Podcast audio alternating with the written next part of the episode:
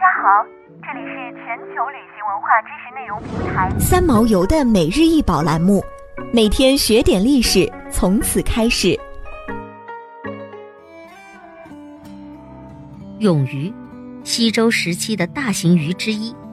永鱼最早见于商代晚期，流行于西周，春秋时期尚有所见。永鱼一般体型较大，故而常与青铜簋配合使用。胃中之饭食或肉食，乃取自鱼中。永鱼表面有蕉叶纹和窃取纹，两侧有耳，并且在飞棱的地方用兽面进行了装饰。飞棱是青铜器或瓷器上常见的一种装饰，一般为突出的线状，将器物上连续的图案分割开来。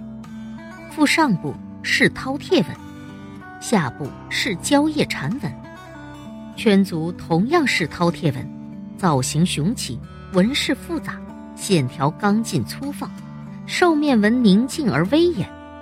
虽然这件器物从表面上看起来有些许的残损，但并不影响它的价值。这是为什么呢？我们知道，夏商周时期距今已经很遥远了。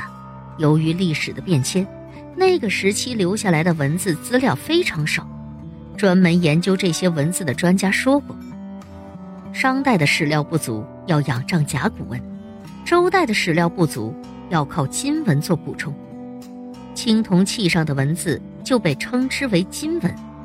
金文最真实的记录了当时人们的现实生活，尤其是篇幅比较长的铭文，对于了解古代社会。都起到了很重要的作用，而在永于内底著有一篇长达一百二十三字铭文。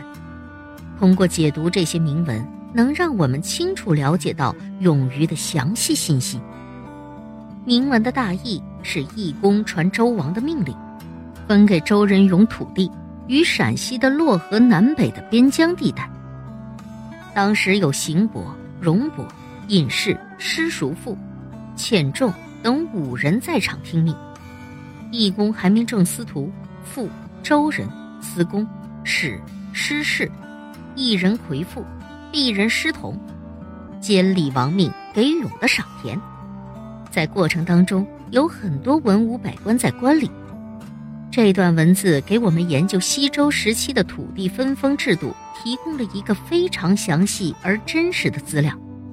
也对研究西周土地制度和当时历史人物的政治地位有重要的史料价值。一九六九年，永鱼在陕西蓝田县出土，当地农民交给物资回收门市部，后集中于陕西省物资回收公司仓库。该公司工作人员兼文物保护员吴少廷同志在分料拣选时发现，上交西安市文物局，也因此。成为镇馆之宝之一的青铜器。想要鉴赏国宝高清大图，欢迎下载三毛游 App，更多宝贝等着您。